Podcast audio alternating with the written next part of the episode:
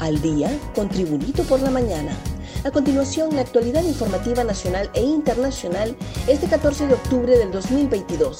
Fiscal Isaí Campos planificó el crimen de su esposa y colega del Ministerio Público.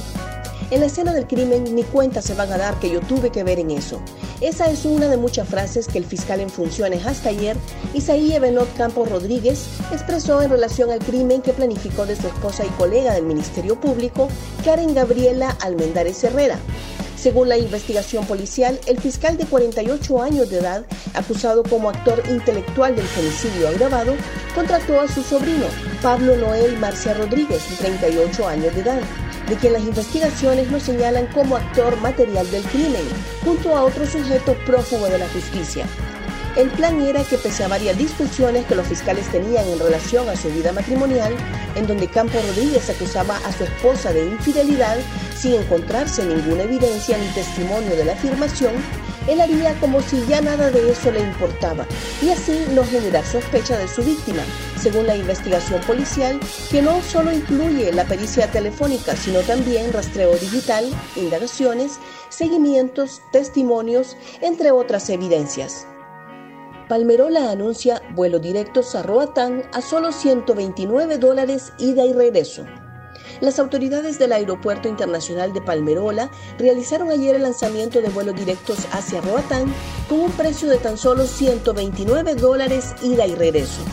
Con la iniciativa Palmerola Connect, se anunció que los nuevos vuelos comenzarán el próximo 3 de diciembre y que ya están a la venta los boletos en www.cmylines.com, disponibles para los viajeros.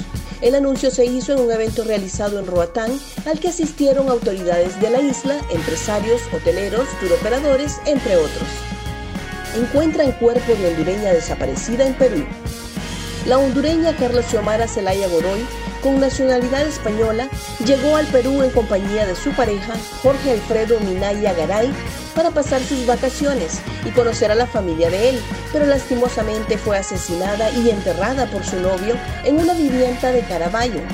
A finales del mes de septiembre, el ciudadano hondureño Eric Zelaya solicitó apoyo para iniciar la búsqueda de su hermana, Carla Xiomara Zelaya Godoy. Las primeras declaraciones del pariente indicaban cómo se conocieron ellos viven en Londres, trabajan juntos, se conocieron en el trabajo.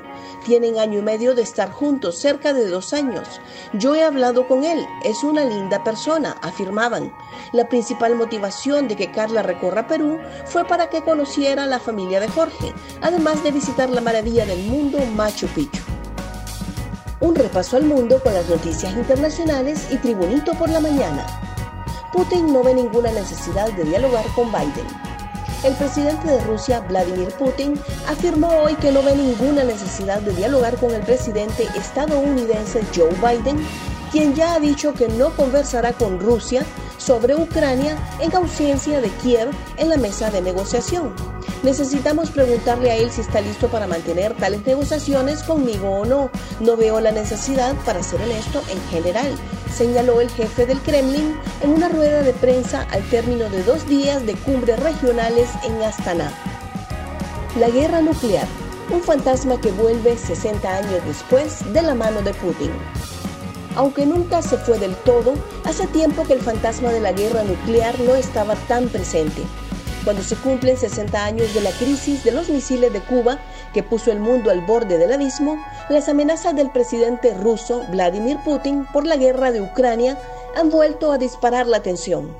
Fue el mismo presidente estadounidense Joe Biden quien la semana pasada comparó la situación actual con el conflicto de octubre de 1962, cuando Estados Unidos descubrió que la URSS había instalado en Cuba 42 misiles con ojivas nucleares de alcance medio apuntando a su territorio.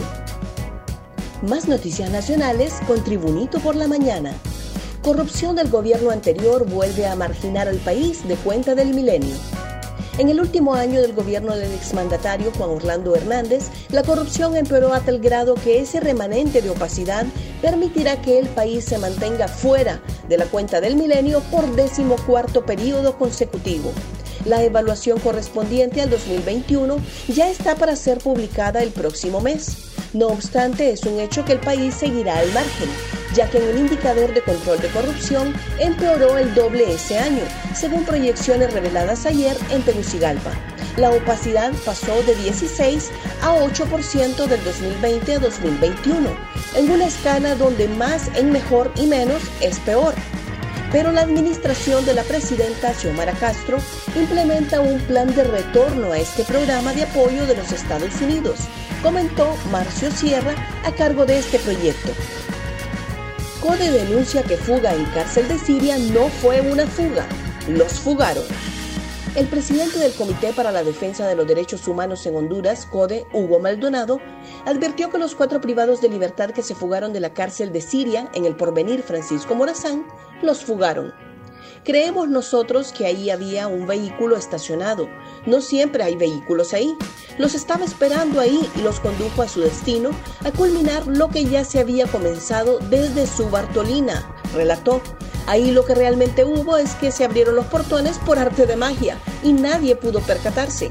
Aquí no hubo tal fuga. Aquí se prestaron agentes asignados a ese turno en ese centro penitenciario y que en este momento todo ese turno debería estar a disposición del Ministerio Público, señaló Maldonado. Reportan más de 20.000 casos de dengue un acumulado de 20.396 casos de dengue se registra a nivel nacional, indicó el coordinador de vigilancia epidemiológica del dengue de la Secretaría de Salud, Raúl Barahona. Barahona confirmó que del total de esos casos, 20.025 corresponden al tipo clásico sin signo de alarma y 361 son graves. A la fecha se mantiene el registro de 7 muertes por la enfermedad. Las regiones que están siendo más afectadas por la alta incidencia de dengue son Atlántida, Colón, El Paraíso, Choluteca, San Pedro Sula, Distrito Central, Olancho y Lloro. Gracias por tu atención. Tribunito por la Mañana te invita a estar atento a su próximo boletín informativo.